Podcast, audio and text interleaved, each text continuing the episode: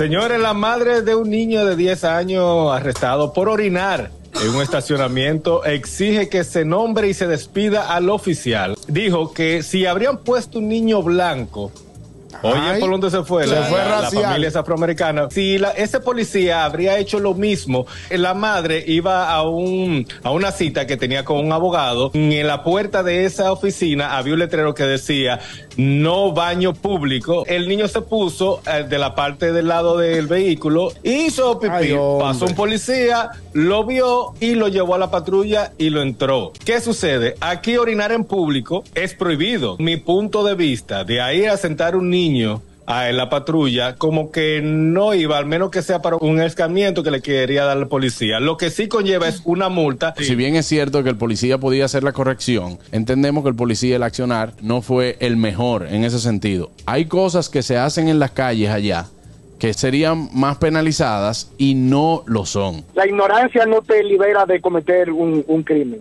pero la mamá sí sabe lo que es correcto o no correcto, o sea, que le metan su multa a ella. También es cierto. En el caso de al niño que se haga pipí arriba. Y si no, una botellita, señores, no se complican la vida. Anden Claro. con su botellita de agua vacía en el carro eh, para esas emergencias. Claro. Sí, sí. El gusto, el gusto de las 12.